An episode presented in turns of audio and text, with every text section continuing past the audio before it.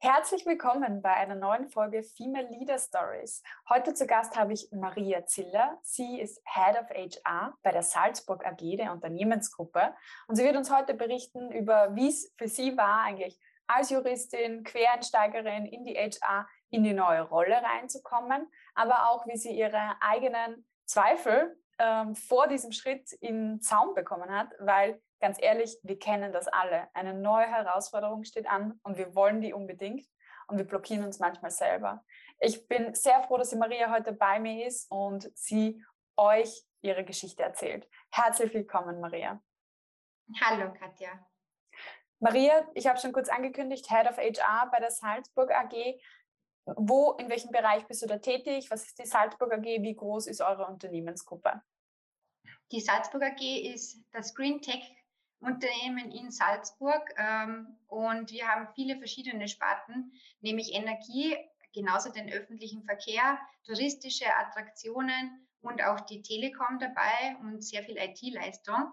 Und wir haben circa 2500 Mitarbeiterinnen und Mitarbeiter und sind gerade in einer besonderen Phase, nämlich in dem vollen Wachstum und bewegen uns Richtung Green Tech, ähm, das noch herauszustreichen und auch sehr in die Digitalisierung.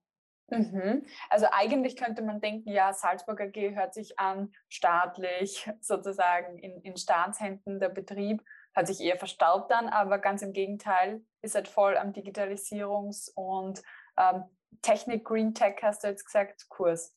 Okay, welche Möglichkeiten bieten sich da dann aktuell bei euch? Also unsere Jobs, die verändern sich auch. Äh, viele sind auch stabil, äh, klassisch jetzt halt in, bei den Trafostationen unterwegs zu sein. Äh, hier verändert sich nicht so viel jetzt von der Technologie, äh, wirklich tagtäglich, dass man äh, ein paar Tage später schon wieder die ganz andere neue technologische Grundvoraussetzungen hat.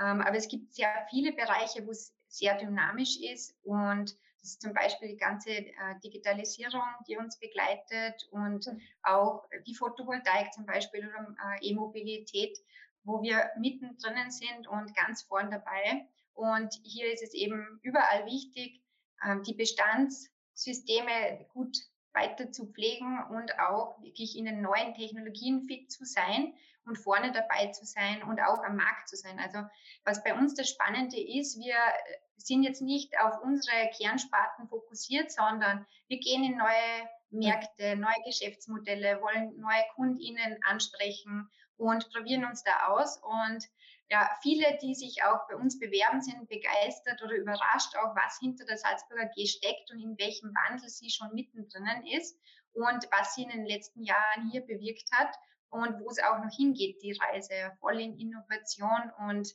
äh, wirklich spann spannende Berufsbilder, unzählige Berufsbilder fast, also an die 200 Berufsbilderfelder, die wir hier abdecken und hier verändert sich auch ganz, ganz viel. Also wenn man nur schaut, UX, UI-Designerinnen, die wir äh, einstellen und in den vielen Technologiesparten wirklich auch neue Jobs, also Future Jobs, die wir tagtäglich äh, neu definieren auch. Mhm. Also ein attraktiver Arbeitgeber auch für alle Frauen in der Community. Also jeder, der jetzt ähm, in Salzburg nach einem attraktiven Arbeitgeber sucht, der kann einmal durchschauen bei euch am Jobportal sozusagen.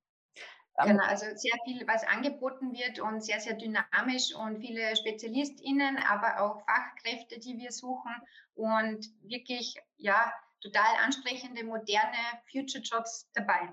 Mhm. Und du sprichst es ja schon an, Future Jobs.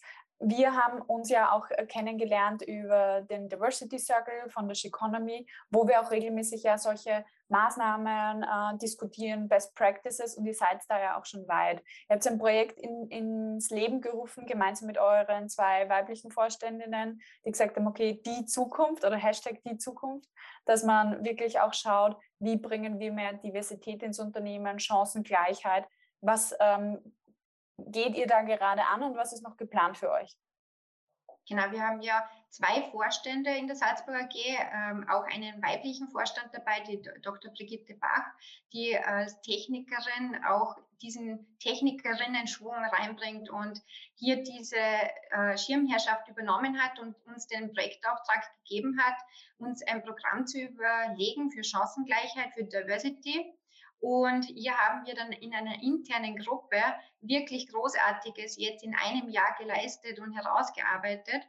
Und hier ist vielleicht spannend, auch wenn die Salzburger G immer schon für Familienfreundlichkeit und vielen begleitenden Maßnahmen gestanden ist, aber wir haben gesehen, äh, oftmals stehen wir systematisch auch an, ähm, bei Gehaltschecks, bei ähm, auch Neuaufnahmen, äh, bei Teilzeit quasi, wenn wir auf- oder abstocken will, die Stunden. Hier waren schon sehr, sehr viele Rahmenbedingungen einfach gegeben, äh, flexibles Homeoffice. Ähm, ja. Und hier haben wir viele Jahre sehr viel gemacht und waren auch immer wieder in der Vorreiterrolle. Und jetzt haben wir aber in diesem Projektteam erkannt, dass wir das Ganze sehr breit aufstellen wollen. Also wir haben wirklich eine große To-Do-Liste, viele, viele mhm. Maßnahmen in vielen Ebenen, die wir hier angehen. Und ähm, wir haben schon in einem Jahr jetzt extrem viel umgesetzt und sehr viel bewegt.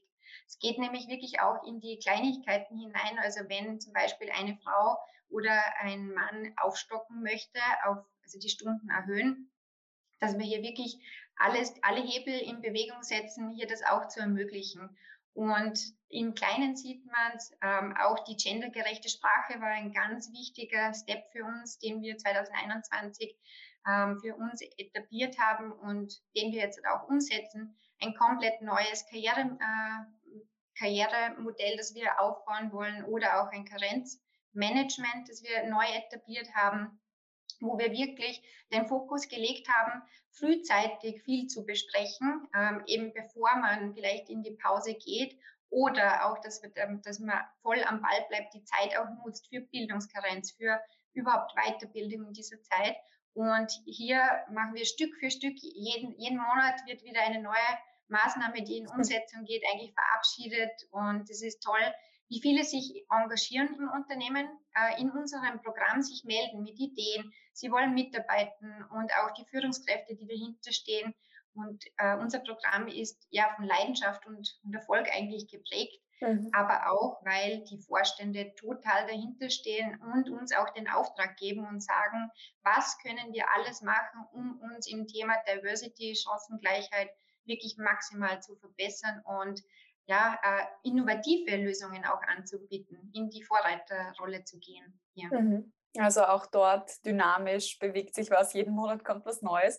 Was mich jetzt auch interessieren wird für die Community, weil ich weiß, dass viele zuhören, die, also aus meiner Community finden fast alle gendergerechte Sprache super, ja. Also weil alle eigentlich entweder Feministinnen selber sind oder einfach der ganzen Bewegung zustimmen, sagen wir mal so. Aber man stoßt einfach auch immer an Grenzen in Unternehmen, ja. Wie habt ihr alle mitgenommen, auch im Unternehmen, auf zum Beispiel gendergerechte Sprache, dass auch wirklich in E-Mails, in Aussendungen etc. auch so kommuniziert ja. wird?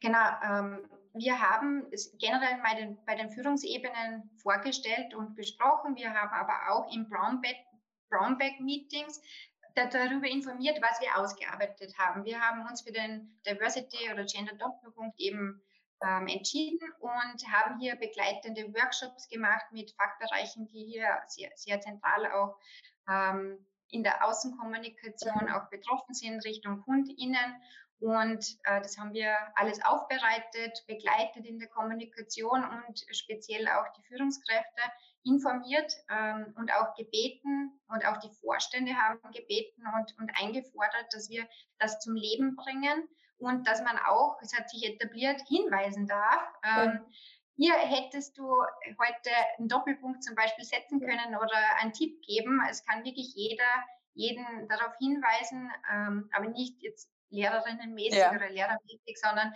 wirklich, es hat sich so eine Kultur eingebürgert, wo man das ansprechen kann. Zusätzlich haben wir auch noch, damit man in dem Umgang geschult wird, ein Schulungsangebot, im Trainingsangebot extra jetzt für jeden, wo man sich anmelden kann, wenn es von den Unterlagen vom Doing noch nicht klar ist, wie man den Doppelpunkt spricht oder verwendet am besten dass wir hier auch Trainings anbieten. Mhm. Und so etabliert sich das wirklich gut. Also bis hin unser Betriebsrat ähm, ist auch aufgesprungen und hat auch das sofort integriert, das auch, übrigens auch im Programm integriert. Mhm. Und so sieht man eben bei den Mails und äh, auch in Präsentationen, die aufbereitet werden, ähm, für Meetings, überall schon, dass das ins Leben kommt. Und ganz wichtig eben unsere vielen Kundinnen, die schreiben an die Kundinnen im Recruiting, haben wir umgestellt. Äh, und hier muss man aber auch üben. Also das ist, man kann das nicht von jetzt auf gleich und es soll ja auch noch leserlich bleiben, jetzt in der Sprache.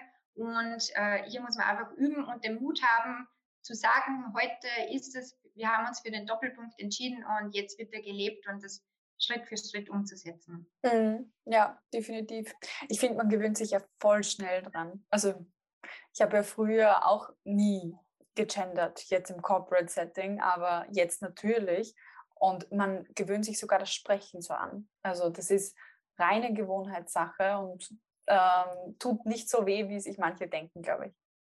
Und wenn man selber da mit leuchtendem Beispiel äh, vorausgeht und so wie ich dich verstanden habe, haben sie auch viele ähm, so Key Stakeholder im Unternehmen auch an Bord geholt, Abteilungen, um diesen Change dann auch zu machen. Genau. Mhm. In deiner Rolle als äh, Head of HR hast du natürlich eine Bandbreite an Tätigkeiten. Wo sagst du, ähm, da gehst du richtig auf in deinem Job? Ja, meine Bandbreite ist sehr, sehr groß. Es geht von Arbeitsrecht, äh, natürlich auch immer spannend ist und hier ist es sehr Dynamik auch in der rechtlichen Landschaft. Also wenn man jetzt wieder die Corona-Situation anschaut, muss man wieder schauen, wenn jemand in Quarantäne ist und darf der überhaupt arbeiten, gilt der als krank ähm, oder was ist, wenn die Person gerade Urlaub hatte, wird der dann unterbrochen. Und so sind immer laufende Fragestellungen, die meinen Alltag wirklich ganz besonders machen. Ich bin viel in Projekten ähm, immer involviert, sei es, wenn wir unser Gehaltssystem überarbeiten oder übergreifende Projekte, wenn wir uns neu aufstellen. Ähm, das ist total spannend und sehr, sehr vielseitig. Und ähm, ja, mein Job ist einfach People Business und ähm, sehr, sehr viel Kontakt. Und es ist jetzt eine spannende Zeit in Corona, weil es sehr, sehr viel online stattfindet und wir uns alle freuen und sehnen. Natürlich, wenn wir uns auch dann wieder physisch wirklich treffen können und die ganzen Schwingungen und ja, Beziehungsaufbau und so ist natürlich leichter, ähm, ihr in, in, Präsenz zu machen. Aber ja, tagtägliche Herausforderungen. Ähm, Zeitmanagement sehr, sehr wichtig, dass man immer auch flexibel bleibt für Unvorhergesehenes. Das ist ganz, ganz wichtig in meinem Job und ich kann mir nicht vorstellen, dass der jemals fad wird, weil sobald man mit Menschen arbeitet und so einem dynamischen Umfeld, äh, und auch an den Trends der Zeit und schaut, dass man das etabliert und die richtigen Systeme aufsetzt oder mal wieder überarbeitet, ist es einfach ein extrem spannendes Umfeld und mit unseren verschiedenen Sparten und wirklich so vielen MitarbeiterInnen ähm, und mit unserem Wachstumsprogramm ist das wirklich eine tolle Herausforderung. Hm. Also gesagt, mein Job wird nie Fahrt. Ich denke, kein Job wird Fahrt, wenn man den richtig gern macht. Und das sieht man bei dir, dass du deinen Job einfach richtig gern hast. Jetzt hast du es auch schon angesprochen, Arbeitsrecht ist auch ein Teil davon. Du bist ja auch vom Background her Juristin. Wie hat denn deine ganze Karriere auch angefangen, Maria? Genau, also ich bin Juristin, Ausgebildete, habe aber auch Wirtschaft dazu studiert. Also mhm. ich war da schon sehr breit aufgestellt, als ich ins Unternehmen kam habe damals noch während am Ende des Studiums äh, bei einer Ausschreibung Marketing Rookie damals mitgemacht und wurde damals ausgewählt bei der Salzburger AG, kam mhm. so als Praktikantin in die Salzburger AG in die Kommunikationsabteilung. Mhm. Und dann nach dem Praktikum hat es mir wirklich so gefallen, dass ich äh, offen war, gleich bei der Salzburger AG zu bleiben und meine Abschlussarbeiten eben während der Arbeit oder neben der Arbeit dann zu schreiben. Und dann bin ich in ein Traineeship gegangen und das war im Vertrieb angesiedelt und ähm, hauptsächlich jetzt vom, ähm, vom Volumen her dort und natürlich andere Stationen auch noch, äh, wie zum Beispiel Legal oder unser Trading, Energiehandel. Und im Vertrieb hatte ich so wahnsinnig eine vielseitige Aufgabe, äh, nämlich ich war einerseits für ein Tochterunternehmen zuständig und habe da die rechtlichen Agenten auch gemacht oder die, die Relaunch einer Webseite oder der ganze Auftritt dieser Marke und äh, konnte hier auch die wirtschaftlichen Kompetenzen mal ausprobieren und, und verfestigen vom Studium, vom Wirtschaftsstudium und hatte aber auch einen klaren Fokus im rechtlichen Bereich, nämlich wirklich dieses Vertriebsrecht, Vertragsrecht hier umzusetzen und mhm. bin dann kommen in eine große Aufgabe damals schon am Anfang, die mir heute noch hilft äh, bei meiner täglichen Arbeit, was ich da gelernt habe, nämlich es war eine große Projektleitung ein neues Gesetz, das zu etablieren war, damals das Energieeffizienzgesetz. Und vielleicht kann man es jetzt im Titel schon erahnen, aber es ist eine sehr technische Materie gewesen, ähm, mit sehr vielen rechtlichen Fragen, die offen blieben, so wie wir es jetzt auch bei der Corona-Situation wieder äh, erleben, war es damals auch so. 2015 ähm, wurde dieses Gesetz eben ähm, eingeführt und war zum Umsetzen und hier habe ich die Projektleitung übernommen und damals kann, ich mich noch erinnern, wie ich zu meinem Chef, der mich immer gefördert hat und der heute noch mein Chef ist nach über zehn Jahren, da wo ich gesagt habe, ja, du musst doch zu den Verhandlungen nach Wien und so, zu den Ministerien, äh, musst du doch einen Techniker, eine Technikerin schicken.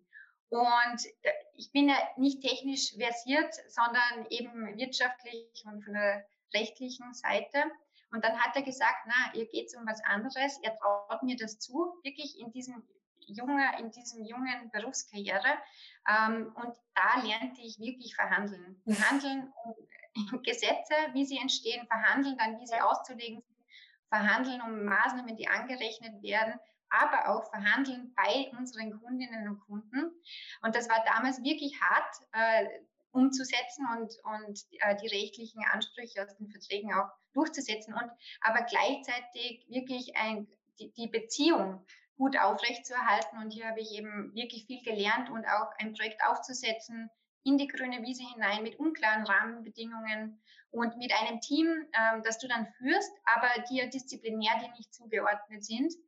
Personen und hier habe ich schon sehr viel von ja, Projektleitung, Führung gelernt. Bin in große äh, ja, große Schuhe eingetreten und bin dabei so gewachsen und konnte mein Potenzial voll ausfüllen. Und das war für mich die perfekte Vorbereitung für meine heutige Rolle. Fühlte mich wirklich für die ähm, Übernahme von disziplinärer Führung auch dann sehr bereit, weil ich schon wusste, was ich damals alles gemacht habe und wie viel ich gelernt habe und dass, dass mir das eigentlich liegt und ja, Einmal da mal kurz, Maria. also, ähm, weil das ist so spannend, gerade wenn du sagst, eigentlich bist du eingestiegen als Praktikantin ins Unternehmen, bist dann eigentlich voll aufgestiegen und hast so viel Verantwortung auch übertragen bekommen. Wie hast du denn das gemacht? Ja, weil viele wünschen sich ja auch in einem großen Unternehmen auch Karriere zu machen und immer von einem Schritt zum nächsten auch zu kommen. Was war für dich da entscheidend? Für mich war entscheidend, eben den, den, Mut aufzubringen und vor allem nicht nachzudenken. Also einfach, wenn eine Herausforderung kommt und mhm. ich so merke oder oft mir gedacht habe, das ist zu groß, das, also das, das kann ich irgendwie nicht oder ja, hier bin ich nicht versiert.